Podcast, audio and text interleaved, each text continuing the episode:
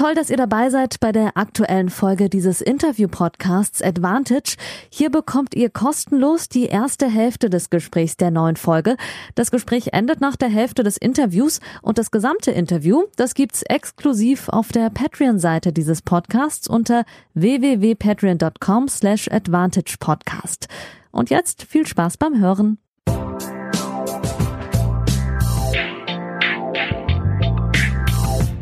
Advantage, Folge 34. Ja, liebe Tennisfans und damit herzlich willkommen zur Folge 34 mit dem ersten großen Interview des neuen Monats, wie ihr das gewohnt seid. Heute zu Gast eine ehemalige deutsche Meisterin, neunfache Titelträgerin auf der ITF-Tour, arbeitet heute nach ihrer Karriere, die sie verletzungsbedingt beendet hat, äh, mit einer A-Lizenz äh, am Bundesstützpunkt in Kamen, sowohl für den WTB als auch den DTB. Guten Abend, Dina Fitzenmeier. Ja, guten Abend, hallo. Erstmal auch an dich. Vielen Dank, dass du dir ausführlich die Zeit nimmst für ein langes Interview nach einem äh, ja durchaus normalen, aber äh, etwas ungewohnten Arbeitstag. Gerade in der Pandemie ist es äh, für euch Trainer ja auch nicht so einfach. Du kommst jetzt gerade direkt von der Arbeit, richtig? Ja, genau. Ähm, es ist im Moment ja, zum Glück viel zu tun. Es gibt sicherlich auch andere, die da zurzeit nicht arbeiten können. Von daher möchte ich mich gar nicht beschweren, wenn der Tag auch mal lang ist gut, sehr gute Einstellung. Trotzdem danke, dass du nach dem langen Tag ihn nochmal verlängerst für ein langes Interview. Das äh, hilft mir und meiner Arbeit auch sehr und freut sicherlich auch die Stammhörerinnen und Hörer hier beim Advantage Podcast. Dina, wie bei jedem Gast am Anfang stelle ich ein, zwei Fragen, mit denen du vielleicht nicht so äh, rechnest. Ich habe äh, natürlich mich vorbereitet und auch recherchiert und ich habe einen alten Steckbrief gefunden aus dem Jahr 2013. Oh je von einer Seite, so, so schlimm wird nicht, glaub mir, äh, von einer Seite ähm, Tennis Insider. Ich glaube, der macht Sport und mentale Sachen als Sportpsychologe. Und der hat dir ein paar Fragen damals äh, gestellt und da hast du gesagt, unter anderem, wenn du kein, keine Profispielerin äh, geworden wärst im Tennis, die du ja noch warst zu der Zeit damals, dann hättest du dich auch vielleicht für Sportjournalismus interessiert.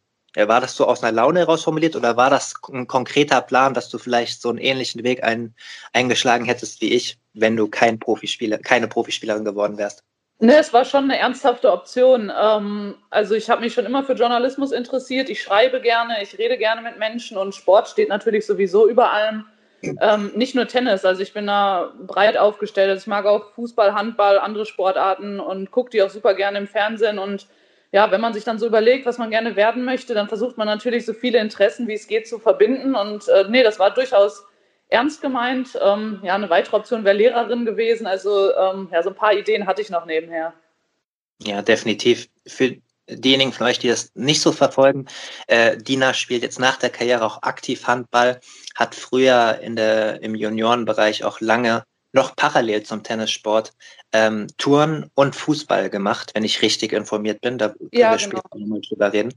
Genau, du hast dich erst relativ spät sozusagen voll auf Tennis fokussiert, aber das hilft ja vor allem noch in jungen Jahren. Ich war selbst auch ein Sportfreak, so ist dann auch die, die Entscheidung getroffen, Richtung Sportjournalismus zu gehen, weil ich relativ früh wusste, dass ich nicht gut genug bin, egal wie sehr hart ich trainiere in meinen Sportarten, um Profi zu werden. So kam das bei mir dann. Äh, sozusagen zustande. Die zweite Sache, die ich gefunden habe, ist äh, drei Sachen, die du 2013 auf eine Insel mitnehmen würdest, wenn du dazu gezwungen werden würdest, waren damals dein Handy, deine beste Freundin und etwas zu lesen. Hat sich an dieser Entscheidung in den letzten acht Jahren etwas geändert? Nee, das habe hab ich gut beantwortet, würde ich sagen. Also da würde ich auch immer noch äh, zu stehen. Mit dem Handy, ja, ist man so ein bisschen zwiegespalten. Man ist natürlich ständig erreichbar. Ähm, aber das könnte man ja sicherlich auch irgendwie ähm, ja, reduzieren oder das Handy dann auch mal abschalten. Aber das sind gute drei Dinge. Ich lese unheimlich gerne, ähm, bin trotzdem gerne auch mal mit Menschen zusammen, bin nicht ganz so gerne komplett alleine. Deswegen ähm, würde ich sagen, würde ich es heute noch unterschreiben. Dann hoffst du ja, wie wahrscheinlich 82 Millionen andere auch, dass das mit der Pandemie irgendwann wieder im Griff ist, dass man wieder regelmäßig auch viele verschiedene Freunde sehen kann und nicht nur eingeschränkt. Ähm, da drücken wir natürlich alle die Daumen. Liebe Tennisfans, was wir heute vorhaben, wir wollen mit Dina sprechen über das deutsche Damen-Tennis, über die Problematiken und über die Zukunft, aber auch persönlich über deine aktuelle Trainerkarriere und deine Höhepunkte als Spielerin und vor allem auch den Übergang von Spielerin zur Trainerin. Ähm, und bevor wir äh, praktisch hinten anfangen mit dem äh, Trainer-Dasein, wie bei jedem auch, stelle ich bei dir noch ganz kurz vor, wie man dir in den sozialen Medien folgen kann, wer Interesse hat an deiner Person auf Instagram. Ähm, dein Vor- und Nachname getrennt mit einem Unterstrich, Dina hinten mit H und Fitzenmeier vorne P-F-I-Z. E-N-M-A-I-E-R. Und bei mir auch die sozialen Medien des Podcasts. Ihr wisst das ja, Advantage-Podcast, vor allem auf Instagram. Danke an mittlerweile 1300, 1140. Jetzt hätte ich mich fast selbst zu sehr gelobt. 1140 Follower mittlerweile, danke. Und es gibt auch eine Seite auf Twitter und auf Facebook, Advantage POD und Advantage Podcast. Und danke an 46 Patreons, die diesen Podcast finanziell unterstützen. Es waren schon mal 50, aber ich habe das ja ganz oft erwähnt. Das ist gar kein Problem, wenn ihr auch nur für gewisse Monate unterstützen wollt. Ähm, ich freue mich über alle, die das dauerhaft oder ähm, ja, einfach nur für ein paar Monate machen. Ihr wisst ja, wie das läuft. Für 5 Euro im Monat bekommt ihr alle Folgen zuerst und in ganzer Länge ähm, Mitte der Woche. Ich peile immer mittwochs an, manchmal ist es ein bisschen später, aber ihr bekommt sie auf jeden Fall zuerst. Danke dafür. Und drei Leute haben sich heute auch äh, von denjenigen, die 7 Euro im Monat zahlen, ab dem 7 Euro Pledge darf man eigene Fragen in den Podcast einbinden lassen. Drei von euch, zweimal Christian, zwei verschiedene Christians und einmal Ralf, dürfen heute auch eigene Fragen stellen. Genug davon, wir fangen an, Dina. Ja, gerne mit dem Übergang sozusagen, Ende der Spielerkarriere und Anfang der Trainerkarriere. Es ist ja durchaus so, dass du trotz der Schulterprobleme, also du hattest anhaltende Schulterprobleme mit, ähm, mit äh, OPs und Schmerzen und allem, was man sich so an Schlechten vorstellen kann, was ungut ist in der Profikarriere. Du hast trotzdem ja noch ähm, punktuell weitergespielt in äh, oberen deutschen Ligen ähm, beim TC Bedenay und später dann beim TC Deuten.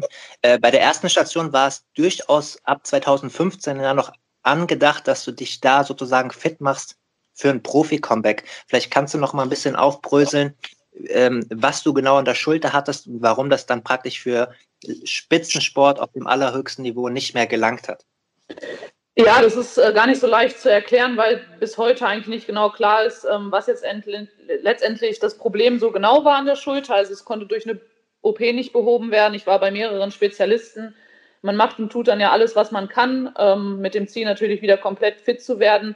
Aber wenn ich mehrere Matches hintereinander gespielt habe, kam immer wieder die gleiche Schulterproblematik auf. Und ähm, ja, über ein, zwei Matches, deswegen auch die Mannschaftsspiele, kann ich das immer gut halten, auch schmerzfrei. Ähm, habe mit Sicherheit ein bisschen Tempo im Aufschlag verloren, aber ähm, es schwächt mich jetzt nicht so, als dass ich nicht spielen könnte. Nur dieses äh, ja, von Turnier zu Turnier reisen, mehrere Matches in einem Turnier, das war dann einfach nicht mehr machbar. Ähm, ja, und dann musste ich irgendwann das einsehen und ähm, ja, habe dann mich aber entschieden, weiter Mannschaft zu spielen. Und wie du auch sagtest, erst beim TC Bredeney jahrelang ähm, in, der, in der Bundesliga oder sind wir mehrfach aufgestiegen bis in die Bundesliga und äh, jetzt seit letztem Jahr beim TC Deuten in der Regionalliga und ja, fühle mich damit auch sehr wohl, weil ich will nicht den Wettkampfsport so ganz missen, ähm, aber weiß eben, dass Turniere nicht funktionieren. Deswegen ist das ein ganz guter Schritt für mich. Da wäre meine nächste Frage angeknüpft gewesen, ein bisschen detaillierter. Wie viel Tennis ist noch drin für dich? Du hast gesagt, so ein, zwei Punktspiele äh, macht auch Sinn und wird vom Schmerz her gehen. Also du hast dann praktisch keine Schmerzen, aber sozusagen als Leistungssportlerin muss man ja brutale Umfänge trainieren, wo dann wahrscheinlich die Schmerzen angefangen hätten. Wie handelst du das für dich, damit du gut klarkommst? Ja, ich spiele leider zu wenig, also auch nach meinem Geschmack, auch von den Schmerzen her könnte es deutlich mehr sein, aber die Zeit fehlt dann einfach. Also mein Fokus liegt jetzt ja auf dem Trainer-Dasein und äh, da sind einem die Athletinnen dann wichtiger als man selber und ich freue mich immer, wenn ich dazu äh, komme, Tennis zu spielen und mit den Mädels auch mal mitspielen kann. Ähm, aber häufig steht dann das Training einfach im Vordergrund und ich versuche mich dann auf die Sommersaison immer gut vorzubereiten, da ein paar Trainingseinheiten in der Woche mal einzuschieben. Aber da reden wir dann so von einmal Tennis pro Woche, vielleicht ein zweites Mal und Umfänge dann auch nur Stunde, anderthalb. Ähm, ja, zu mehr reicht die Zeit da einfach nicht, aber das ist auch okay. Ich fühle mich wohl damit. Ich spiele noch dreimal die Woche Handball, also der Fitnesszustand ist da ganz ordentlich. Und äh, bei den Matches im Sommer habe ich dann einfach Spaß. Dann haben wir sechs, sieben Mannschaftsspiele und da freue ich mich einfach wieder auf dem Platz zu stehen. Und es ist ja nicht mehr der Druck wie früher da, von daher gehe ich da relativ entspannt rein in so eine Partie. Genau, du hast angesprochen, mittlerweile beim TC Deuten ähm, Regionalliga, wenn ich richtig informiert bin, vor allem mit, ähm, das ist das Besondere, was, äh, warum du es wahrscheinlich auch gemacht hast, was auch in Interviews zu lesen war, mit vielen jungen Spielerinnen, die zum Teil auch bei dir am Stützpunkt trainieren, die du teilweise auch selbst trainierst und da sozusagen, die du dann halt spielerisch und vom Trainerdasein her begleiten kannst. Ist das so richtig?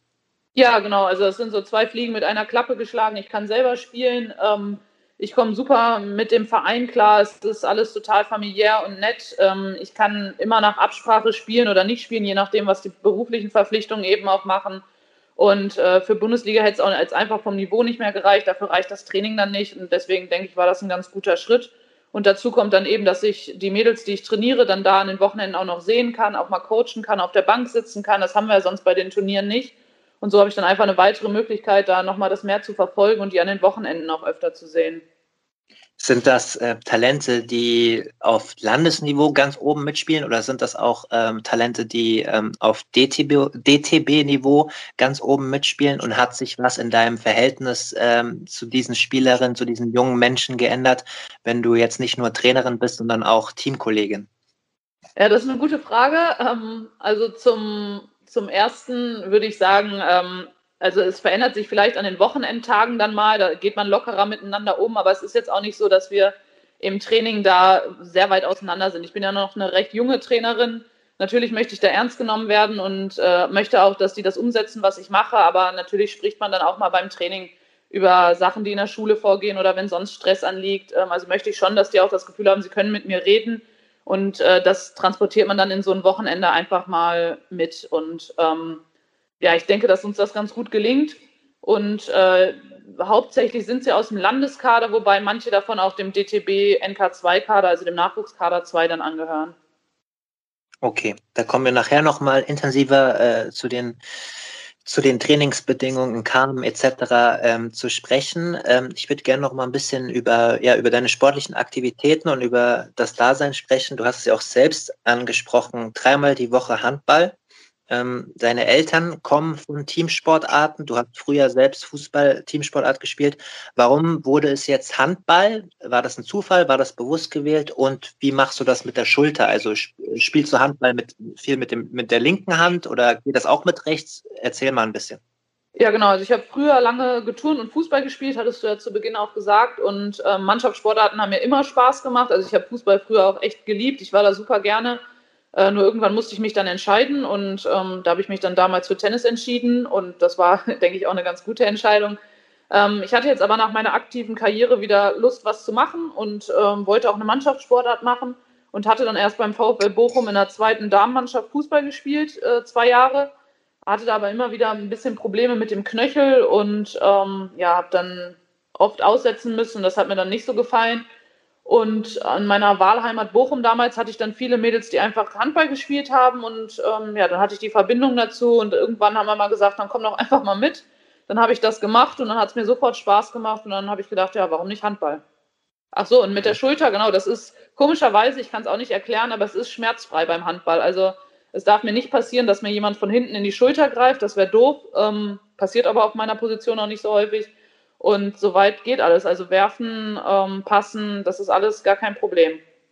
Okay, das ist schon krass, weil als du vorhin über die Verletzung per se geredet hast, hast du ja auch nicht wirklich eine Diagnose nennen können. Also konnte dir bis heute niemand so richtig ähm, Gewissheit verschaffen, kann man das so sagen?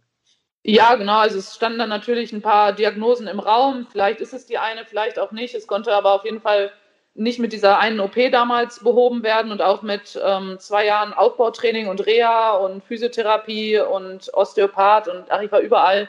Ähm, aber ja, es hat irgendwie einfach nichts genützt.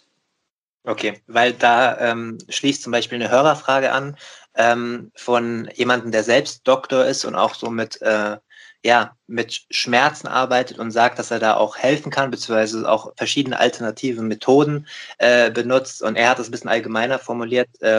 Ohne zu wissen, wie viel du wahrscheinlich da schon gemacht hast, ähm, würdest du dich theoretisch für ein Comeback, du bist ja erst, erst in Anführungszeichen an Ende 20, was ja im Leistungssport noch möglich wäre, würdest du dich für ein Comeback entscheiden, wenn es noch medizinisch irgendwie Lösungen geben würde für deine Problematik oder hast du komplett abgeschlossen? Inzwischen habe ich abgeschlossen. Also es ist eine sehr gute Frage, weil ich mich damit auch lange beschäftigt habe. weil man ja es irgendwie immer im Hinterkopf hat, so in meinem Alter dann. Ähm, aber inzwischen, ich bin total glücklich als Trainerin und ich glaube auch, dass ich, also ich wüsste nicht, wie ich es angehen sollte, weil es muss ja auch irgendwie Geld verdient werden und ähm, dann nochmal so eine Profikarriere bei Null zu starten, dann müsste ich meinen festen Job aufgeben, weil da muss man ja einfach 100 Prozent dahinter stehen. Also dann brauche ich 100 Prozent meiner Zeit ähm, für den Tennissport und für meine Fitness und mein Training und ähm, das könnte ich nicht zweiteilen, zumal ich nebenher noch den Diplomtrainer an der Trainerakademie in Köln mache.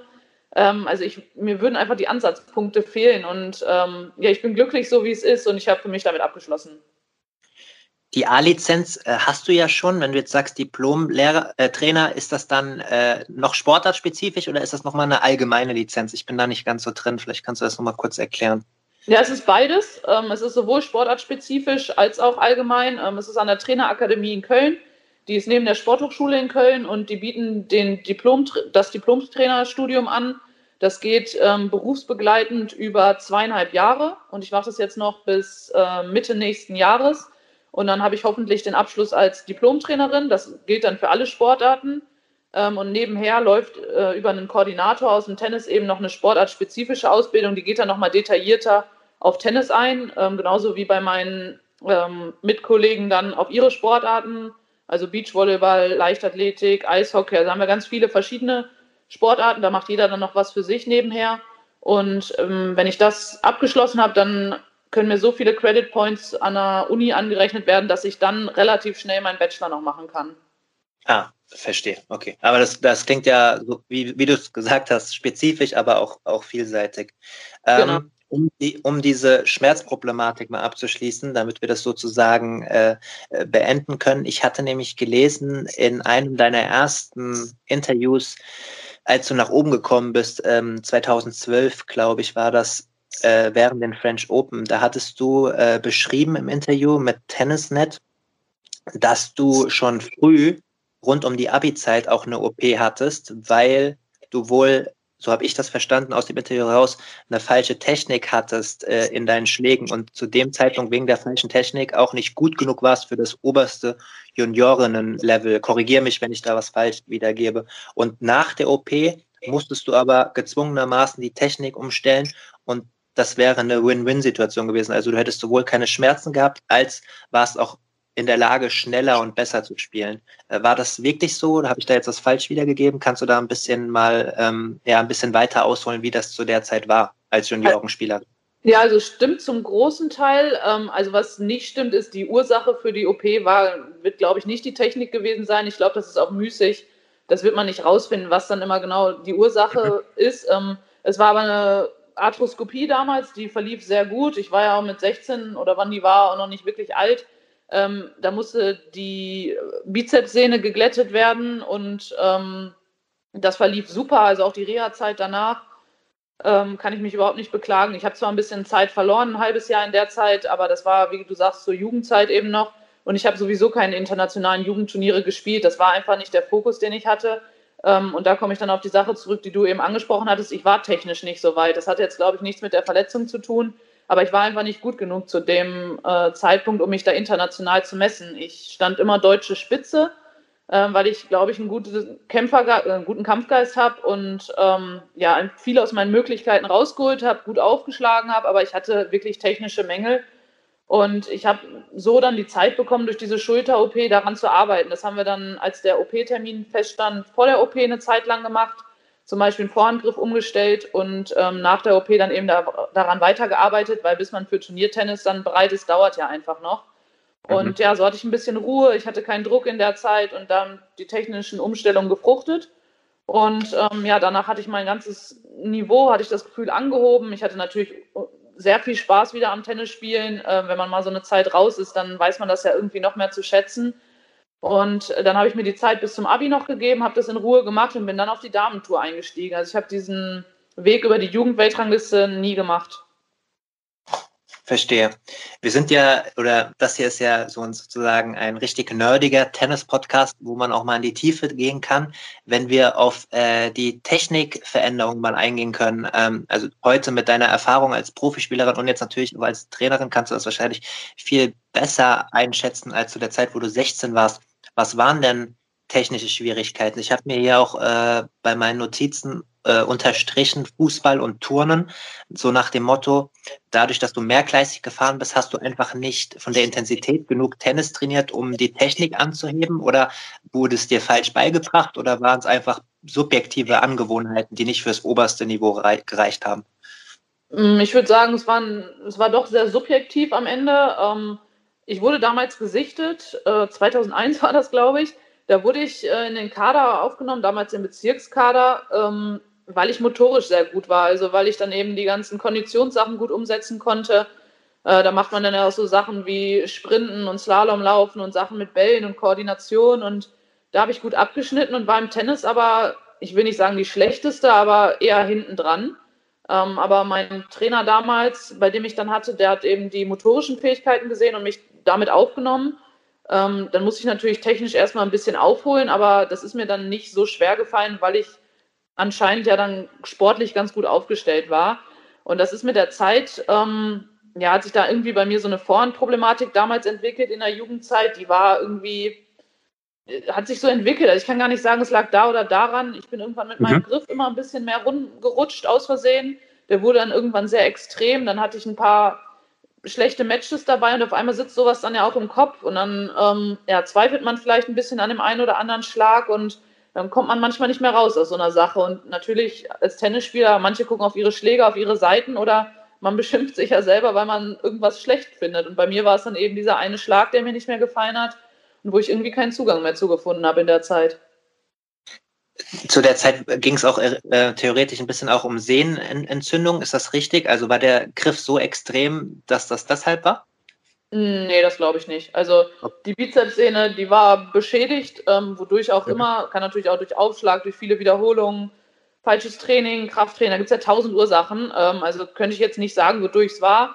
Ein extremer Griff, ähm, ja, gibt es viele, die so spielen. Es funktioniert auch bei vielen. Ich glaube eher, dass ich ähm, ja, mir das so ein bisschen eingeredet habe damals und dann völlig das Selbstvertrauen da bei dem Schlag verloren hatte und dass die Verletzung okay. dann kam, das war ja vielleicht ein kleiner Teil dessen, aber bestimmt nicht ausschließlich wegen einer Technik. Verstehe. Ähm, du warst ja so vielseitig unterwegs. Hättest du auch äh, im Fußball und im Turnen ähm, äh, für ganz oben anklopfen können, äh, spitzensportmäßig? Also im Turnen glaube ich nicht. Ähm, weil da ist, sind die ja schon sehr jung, sehr gut und ich habe immer hier im PSV Erlinghausen geturnt. Äh, das ist jetzt auch ist ein super Verein, aber bestimmt keiner der äh, Spitzentourenclubs. Ähm, es hat mhm. immer Spaß gemacht, aber das ging dann nicht viel weiter als regionale Ebene. Ähm, hat mir aber langfristig sehr viel geholfen, was Beweglichkeit und Grundausbildung aus, äh, angeht, muss ich schon sagen. Ähm, und Fußball, ja, ich denke, dass ich ganz gut war. Ähm, wie weit das jetzt gegangen wäre, keine Ahnung. Also ich hätte mit Sicherheit den Ehrgeiz dafür gehabt, ganz oben mitzuspielen. Okay, also das wäre dann zu viel Glaskugel, um da jetzt genauer zu sagen. Aber äh, äh, liebe Hörerinnen und Hörer, es wird auf jeden Fall deutlich, dass, dass, dass du, liebe Dina, äh, sehr vielseitig unterwegs warst und ähm, das empfiehlt man ja auch mittlerweile heute wieder eigentlich, äh, also ist ja immer so ein bisschen Fluch und Segen, was man jungen, jungen sportbegeisterten Kindern ähm, empfiehlt ob man viele Sportarten machen soll oder sich auf eine konzentriert, wenn man so gut ist. Ähm, würdest du da Eltern oder Kindern einen Rat geben oder kann man da keinen richtigen Rat geben? Oh, gute Frage. Ähm, ich bin da so ein bisschen zwiegespalten, weil eigentlich bin ich schon Verfechter davon, dass man eine breite Grundausbildung hat, dass man mehrere Sportarten parallel macht um auch Einseitigkeiten da zu vermeiden. Zumal man muss ja irgendwann die Umfänge im Tennis dann auch einfach nochmal stei steigern genau, können. Also wenn man mit, ja. mit sieben, acht jetzt schon fünfmal die Woche zum Training geht, was soll dann später noch kommen? Das ist dann irgendwie auch schwierig zu steigern. Ähm, und ich finde auch, dass eine Mannschaftssportart einem vom Kopf her gut tut. Also der Umgang auch mit anderen hat man natürlich auch im Tennis, aber auf einer anderen Ebene. Da ist man immer Gegner. Und so eine Mannschaftssportart, die gibt einem schon viel mit, so auch fürs ähm, allgemeine Leben, finde ich. Auf der anderen Seite, wenn man sich viele Spitzenspiele anguckt, nehmen wir mal Zverev als Beispiel, der spielt mit seinem Bruder wahrscheinlich seit er stehen kann und einen Schläger halten kann. Ähm, fast ausschließlich Tennis. Da muss man sagen, es funktioniert auch der Weg. Also ich glaube nicht, dass es den einen Weg da gibt. Das muss ähm, jeder für sich selber entscheiden. Aber als Trainerin freue ich mich immer, wenn jemand zu mir kommt, der eben auch mal ein bisschen was mit dem Ball am Fuß kann und den Ball auch mal werfen kann und nicht ausschließlich nur Tennisspielerin ist. Stimmt, das, das schadet natürlich überhaupt nicht für die, für die Koordination. Das ist ein gutes Beispiel, was du gegeben hast mit Zverev, weil bei dem ist irgendwie beides. Also der hat sehr, sehr früh schon viele Umfänge trainiert und es war klar, dass es Richtung Profitennis gehen soll.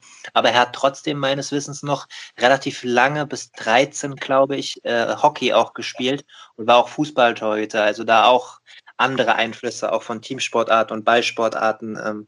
Aber das sieht man ja bei, äh, weiß nicht, ob das du kriegst ja da wahrscheinlich schon äh, Kids äh, bei euch am Stützpunkt, die schon eine gewisse Reife haben spielerisch. Aber bei Anfängern sieht man das ja oft bei Kindern, ob sie schon andere Ballsportarten gemacht haben, wenn sie zum Tennis kommen. Genau. Das ist ja. meine Erfahrung, ja. ja. Ähm, Dina, du, du, hast es bis auf 79 in der Weltrangliste geschafft, standest in der, äh, in der dritten Runde der French Open, so wahrscheinlich als Karrierehighlight. Da reden wir später im dritten Teil auch nochmal drüber, um diesen Part Ende deiner Spielerkarriere, Anfang der Trainerkarriere ein bisschen so abzuschließen.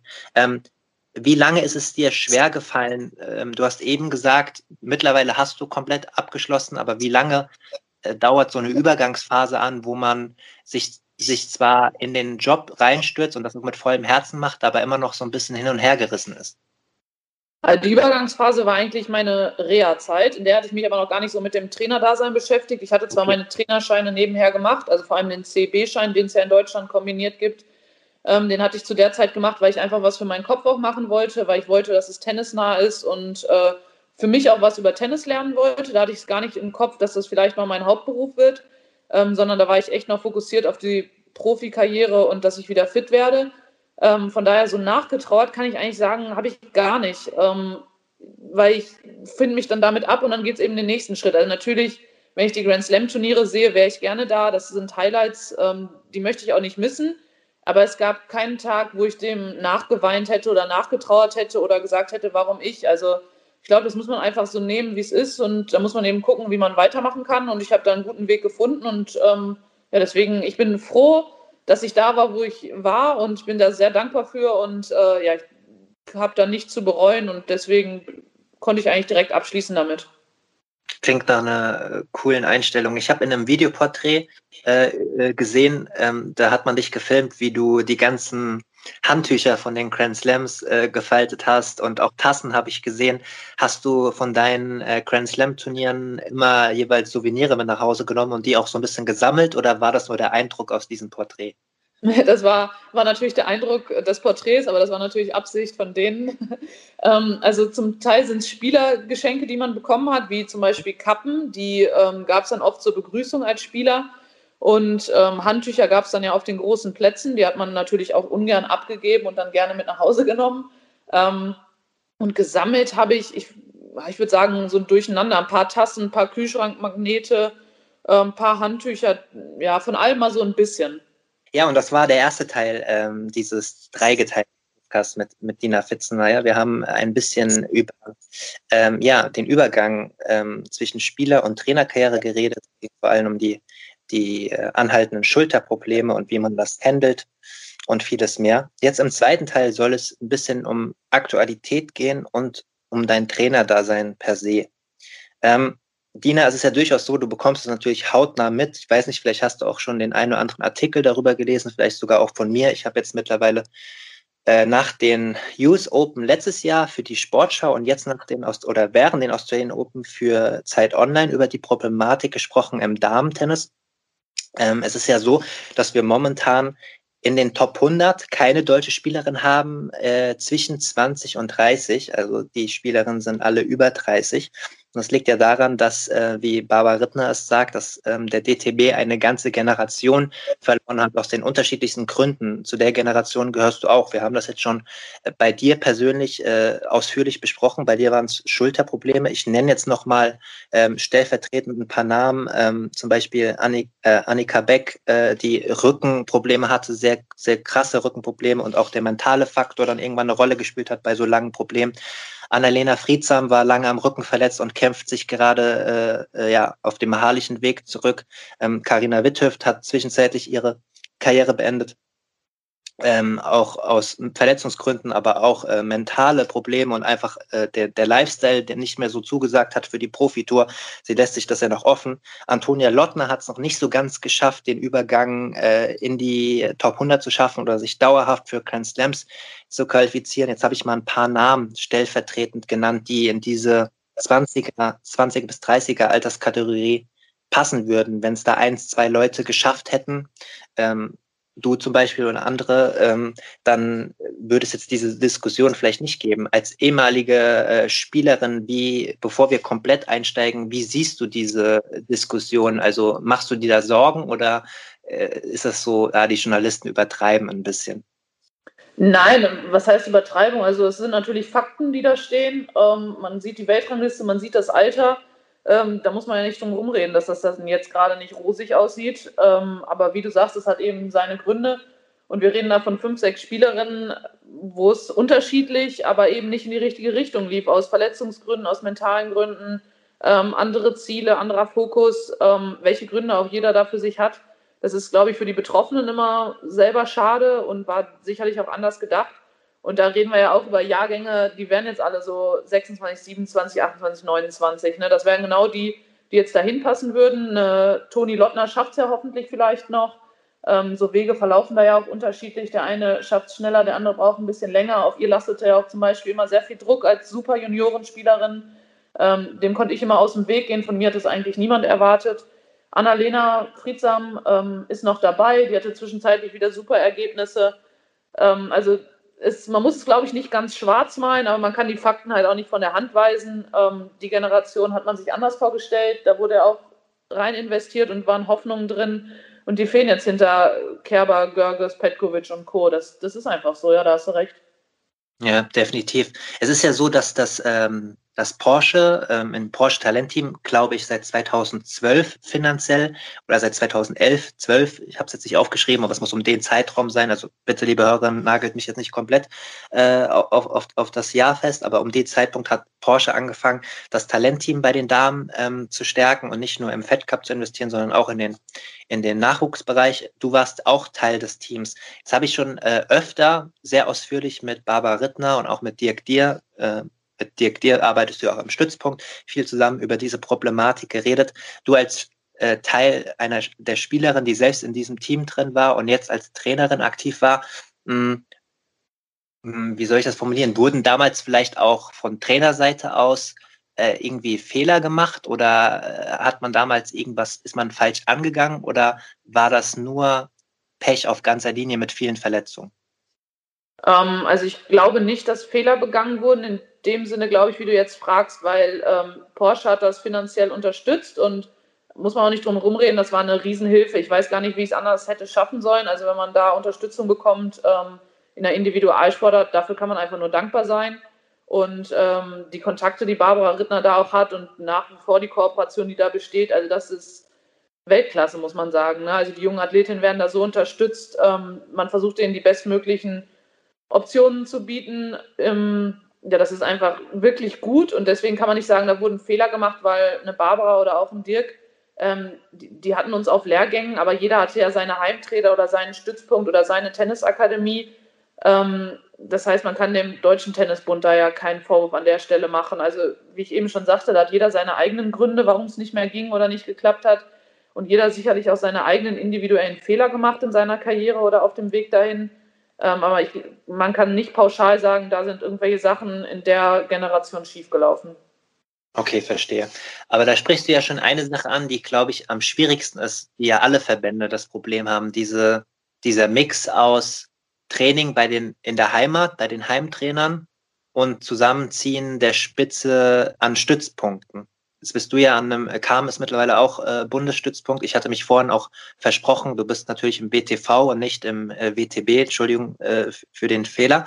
Ähm, ähm, das ist ja genau die Krux. Die, die etwas älteren Spielerinnen werden ja jetzt ganz oft in Stuttgart-Stammheim zusammengezogen, wo Barbara Rittner und die anderen äh, Bundestrainer ähm, viel versuchen, mit den Spielerinnen dort vor Ort zu arbeiten. Aber das ist wahrscheinlich immer eine total individuelle Entscheidung, äh, ob man die Spieler noch lange zu Hause lässt in ihrem Umfeld oder öfter zentriert. Wie ist da so deine Meinung? Da gibt es wahrscheinlich auch kein richtig und falsch. Nee, das glaube ich auch. Also ich glaube, es gibt keinen richtigen und falschen. Es ist sehr individuell, das bietet ja die Sportart auch einfach. Ähm, ist natürlich auch ein bisschen altersabhängig und auch ähm, ja, charakterabhängig. Also nicht jeder möchte sich da von seiner Heimat lösen, anderen macht es wiederum gar nichts aus. Äh, manche gehen schon jung aus Haus und andere bleiben für immer da. Ne? Das ist einfach komplett unterschiedlich. Ich finde aber dieses Lehrgangssystem, also dass die zum Beispiel in Stuttgart zusammengezogen werden, die Älteren, oder bei mir jetzt in Kamen dann ab und zu auch mal die Jüngeren für ein paar Tage, das finde ich gut, weil man hat einfach ähm, Training auf richtig hohem Spielerniveau. Die messen sich auf ihrem Niveau mit den Besten ihrer Altersklasse oder der Altersklasse drüber oder drunter. Ähm, das hat man nicht immer an den Heimstützpunkten. Da sucht man teilweise schwierig nach Trainingspartnern. Ähm, dann spielt man mal als erfolgreiche Juniorin vielleicht mit den älteren Jungs, aber die spielen nun mal anders als Damen-Tennis. Deswegen sind diese Lehrgangsmaßnahmen, finde ich, schon sinnvoll. Man kann da viel mitnehmen aus den Wochen und trotzdem hat hier jeder für, für sich so seine Heimat und ähm, ich finde, das ist auch wichtig, das gehört auch dazu. Erklär doch nochmal den Hörerinnen und Hörern, wie genau die äh, Struktur jetzt ist bei dir als Trainerin. Bist du beim WTV angestellt und kümmerst dich darüber hinaus auf Honorarbasis auch um DTB-Angelegenheiten. Du bist ja auch oft auf internationalen Turnieren, wo du dann die äh, ähm, Nachwuchs-, äh, die Juniorinnen-Nationalspielerinnen betreust. Ich glaube, bis U15, ist das richtig? Kannst du das vielleicht einfach noch mal ein bisschen aufbröseln? Ja, genau. Also ich bin äh, angestellt beim WTV, also beim Westfälischen Tennisverband und mache da die Mädchen hauptsächlich U16.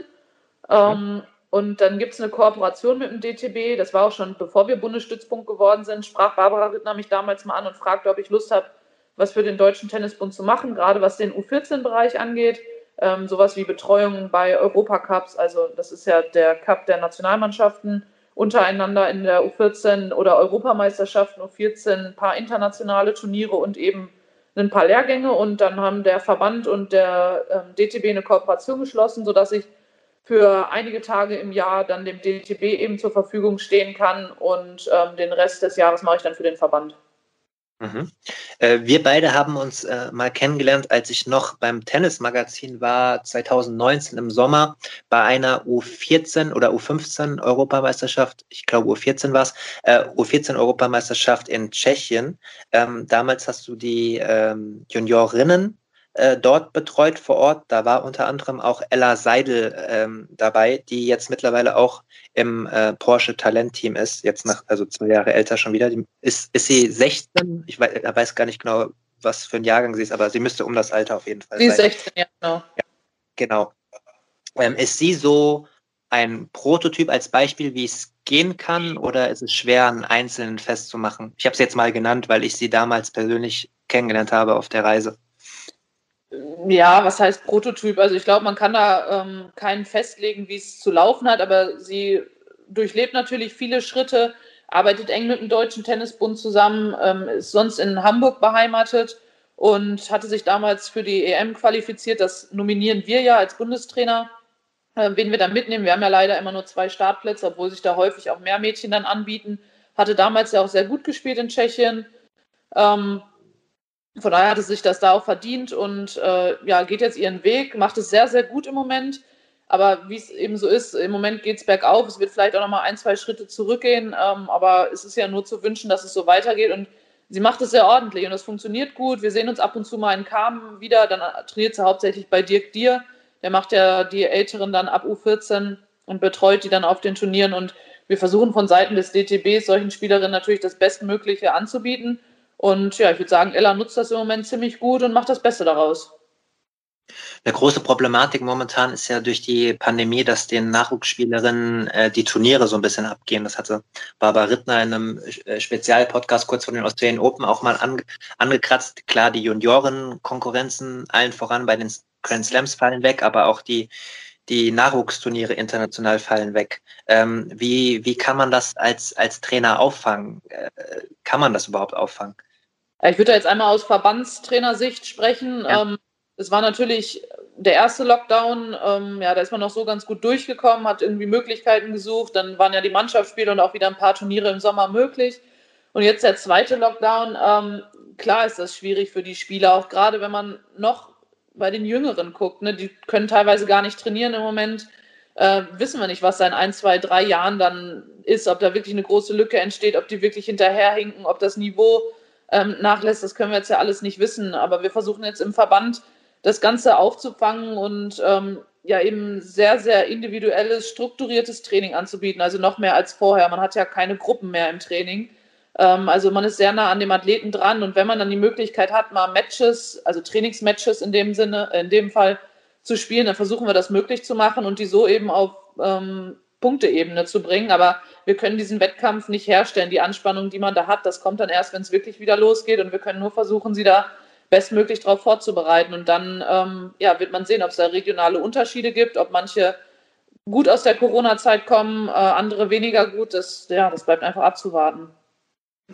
Du hattest ja im Vorgespräch schon angedeutet, dass man momentan gut organisiert sein muss in der Halle, um alles zu managen, dass jeder seinen Platz hat etc. Gerade in dieser Lockdown- oder Übergangsphase. Kannst du mal ein bisschen beschreiben, wie momentan ein normaler Trainingstag bei dir aussieht? Ja, wir hatten natürlich alles dabei. Also wir hatten die Halle zu, ähm, da ging dann natürlich gar nichts. Dann wurden die Athletinnen und Athleten mit ähm, vielen Athletikprogrammen unseres Athletiktrainers ausgestattet, mussten dann viel zu Hause machen. Dann hat man versucht, den Kontakt zu halten, ähm, ja, irgendwie Motivation hochzuhalten. Und seitdem wir als Bundesstützpunkt eben Kaderathleten wieder trainieren können, ähm, ja, versucht man das Beste möglich zu machen, ne? den Trainingszeiten zu geben und sich trotzdem eben an alle Regeln zu halten. Also natürlich haben wir die Hygieneregeln, es dürfen nicht zu viele Leute in der Halle sein, ähm, es dürfen keine Eltern da sein, keine Zuschauer, keine Menschen auf der Anlage es dürfen nur so und so viele Spieler auf dem Platz sein und wenn dann so und so viele Spieler sind, dann auch nur ein Trainer und nicht mehr als so und so viele Leute in der Halle. Also äh, das hat sich ja zwischenzeitlich auch mehrfach geändert und wir passen das Ganze eben immer bestmöglich im Sinne der Athleten an, aber natürlich auch nur im Rahmen des Erlaubten. Und ähm, ja, das erfordert natürlich im Moment viele Absprachen, weil alle, die dürfen, wollen natürlich spielen, aber es können ja nicht alle gleichzeitig spielen und man versucht da keinen äh, zu bevorzugen und ja, das ist dann manchmal ein ganz schöner Balanceakt. Es wird ja in dieser momentanen Phase sehr viel über äh, die Rolle des Sports äh, während der Pandemie gesprochen, gerade auch für Kinder, dass Bewegung wichtig ist, ist ja kein Geheimnis. Ähm, altersübergreifend, auch geschlechterübergreifend, ähm, wie nehmen es äh, die Kids in, bei euch am Stützpunkt auf? Wie gehen sie mit der Pandemie um und mit den eingeschränkten Sachen? Gab es auch schon äh, Kinder und Jugendliche, die hingeworfen haben, weil sie äh, keinen Bock mehr hatten unter diesen Umständen. Kannst du da mal ein bisschen was zu sagen? Also hingeworfen hat, glaube ich, noch niemand. Also bis jetzt habe ich davon noch nicht gehört. Ähm, auch wenn ich in unsere Stützpunkte gehe, wo die Jüngeren ähm, trainiert haben vor dem Lockdown. Ähm, also die machen alle weiter, die freuen sich nat natürlich alle unheimlich wieder, wenn es wieder richtig losgeht. Ähm, aber die gehen trotzdem alle unterschiedlich damit um. Also es gibt welche, die haben sich dann täglich in der Zeit gemeldet und wollten immer mehr Programme und mehr machen und haben Videos geschickt, was sie gemacht haben und das Workout und hier auf YouTube und ähm, andere haben sich gar nicht gemeldet, haben sich zurückgezogen, ähm, hatten keine Lust auf die Pläne und auch das ist nachvollziehbar. Ne? Da geht jeder anders mit um. Der eine kommt mit zwei Kilo mehr, der andere mit zwei Kilo weniger aus so einer Sache raus. Also auch das ist Typsache und ähm, ja, ich, ich hoffe, dass alle dranbleiben, dass ähm, die dann mit doppelt so viel Spaß zurückkommen, wenn wieder Tennis komplett geöffnet ist und alles wieder relativ normal läuft, weil in der Zeit, was kann man daraus mitnehmen? Ja, das Positive, dass, wie viel Spaß man eigentlich an dieser Sportart hat und äh, das muss, oder ich hoffe, das wird denen in vielen in der Zeit dann auch klar, weil selbst manchmal im Jugendtennis wird so ein bisschen der Spaß vergessen und verloren geht so ein bisschen verloren bei dem ganzen Ranglistendruck und Punkte sammeln und ja, was eben alles dazugehört. Und aber eigentlich spielen wir doch die Sportart, weil sie geil ist und weil sie Spaß macht. Und äh, ja, ich hoffe, dass das am Ende dann unter dem Strich bei rauskommt. Warst du dann oder bist du immer noch in dieser Phase auch so ein bisschen als Kommunikator gefordert, der mehr auch in das Private reingehen muss? Weil unter normalen Umständen würdest du ja deine Schützlinge in der Halle und bei den Wettkämpfen regelmäßig sehen. Wenn das weniger oder eingeschränkter und individueller möglich ist, musst du dann mehr kommunizieren über WhatsApp, über Anrufe, um, weil du ja gesagt hast, jede Spielerin, jeder Spieler geht unterschiedlich mit der Situation um. Vielleicht gerade bei den, bei den Fällen, wo du merkst, hm, die bleibt jetzt vielleicht nicht so richtig dran, ihr geht das näher als Spieler XY. Ja, auch das war bei jedem unterschiedlich und auch so ein bisschen so eine Findungsphase. Also auch ich musste so den, im ersten Lockdown oder auch jetzt gucken, wie gehe ich damit um, wie oft melde ich mich denn, wie oft rufe ich an. Ähm, die haben ja auch noch mehr Stress äh, nebenher. Ne? Also auch die schulische Sache ist nicht immer leicht für die gewesen, dann mit der Online-Präsenz und ähm, ja, man will sie dann ja irgendwie nicht überfordern, aber man möchte trotzdem für die da sein. Da habe ich versucht, so, eine, ja, so ein Gleichgewicht zu finden und ich habe aber auch Verständnis dafür, wenn einer drei Wochen die Brocken halt mal hinwirft. Ne? Das ist dann einfach so. Und da versucht man natürlich motivierend zur Seite zu stehen, aber letztendlich muss die Motivation von innen herauskommen. Also ich werde sie nicht dazu zwingen, zu Hause ihre Sachen zu machen und ich kann es auch nicht kontrollieren und ich möchte es auch nicht kontrollieren. Also entweder hat jemand so viel Bock darauf und sieht das langfristige Ziel, wo es hingehen soll, äh, mit einem kleinen Motivationsloch von mir aus, ähm, oder man muss sich halt fragen, ob es dann für Leistungssport reicht, wenn ich zu Hause eben nichts mache und äh, ich versuche da zu unterstützen, zu motivieren, vielleicht auch mal ein ernstes Wort zu reden, ähm, aber letztendlich muss es der Sportler alleine schaffen. Okay, jetzt haben wir ein bisschen über die Trainingssituation während Corona geredet. Gehen wir ein bisschen von der Pandemie weg und versuchen mal ähm, Normalität zu simulieren für dieses, äh, für, für dieses Gespräch. Hm, zwei verschiedene Ebenen. Das eine wäre mal die Ebene, die ich erst einmal erlebt habe im Nachwuchsbereich auf diesem besagten Turnier, äh, wie das Klima ist unter na, unter ambitionierten jungen Spitzensportler, die in dieses Haifischbecken Profitennis mal vordringen möchten mit, mit allem, was, was dazugehört. Was mir damals ähm, subjektiv aufgefallen ist, dass sie alle sehr, sehr professionell schon waren in der kurzfristigen Matchvorbereitung ähm, aber dass es außerhalb des Platzes doch so ein bisschen einen Charakter hatte wie eine große Jugendherbergsfahrt, so wie man das von Kindern halt kennt. Und was mir auch noch persönlich aufgefallen ist, dass nicht pauschalisieren, aber doch sehr viele von den Kids sehr, sehr eng verbunden mit ihrem Smartphone waren. Teilweise sogar mit, mit Kordnadel ähm, am, am Körper hängen, so wie man das ja auch von teilweise von uns Älteren kennt mittlerweile.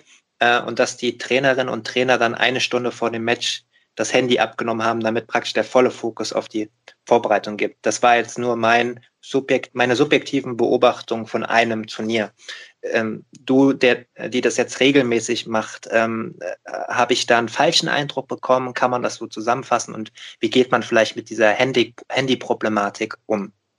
Also ich glaube, dass viele, wie du sagst, schon eine professionelle Einstellung zu dem Sport haben und auch wissen, wie es funktioniert. Matchvorbereitung, Matchnachbereitung, ähm, das gehört dazu, das wissen auch viele und ich glaube, dass es auch sehr, sehr viele machen und ähm, dass sie da schon ein professionelles Denken haben. Ich glaube aber, wenn wir jetzt von der U14 dann auch reden und so einer Europameisterschaft, das ist für die was Besonderes. Da hast du dann die 1, 2, denen wird ihr Leben lang schon gesagt, dass sie Tennisprofi werden. Das ganze familiäre Umfeld ist darauf abgestimmt. Die sind dann vielleicht so ein bisschen aus der Reihe und fokussieren sich komplett und holen vielleicht am Ende dann auch den Titel, weil sie diesen Schritt eben schon weiter sind.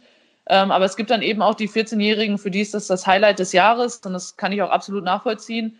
Und dann ist es eben auch toll, wenn ähm, da Italiener und Spanier und Tschechen sind und man sich mit denen unterhält und abends beim Essen zusammensitzt und äh, der Kopf vielleicht nicht 24 Stunden sich um das nächste Match dreht.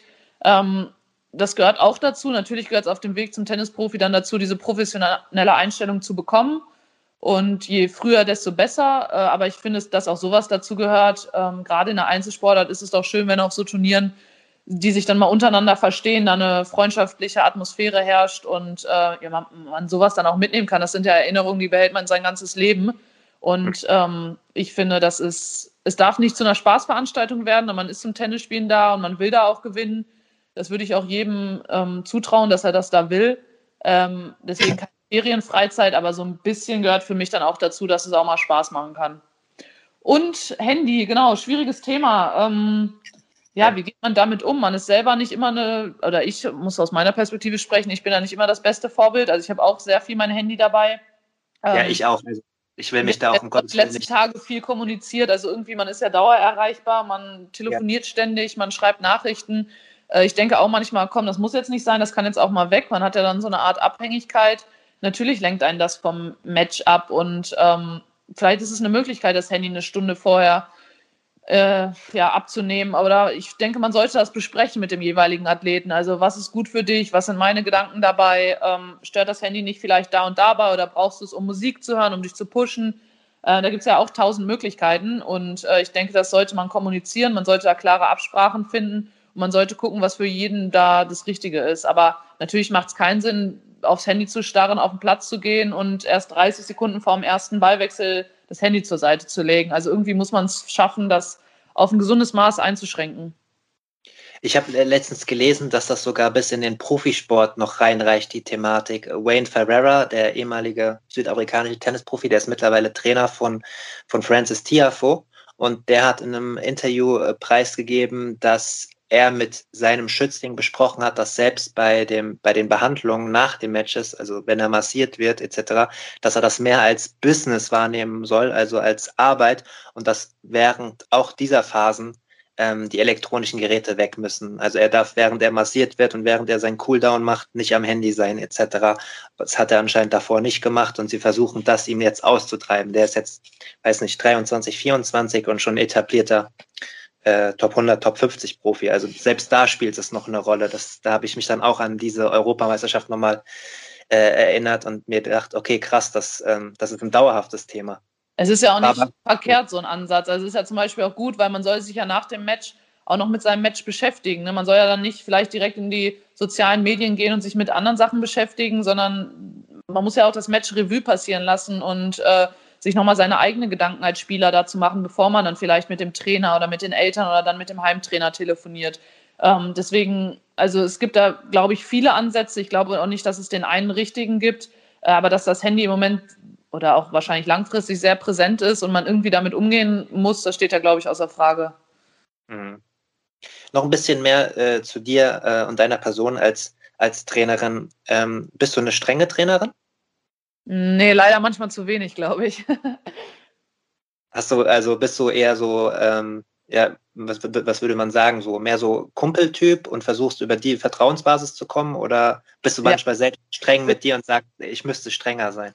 Das war der erste frei zugängliche Teil der neuen Folge.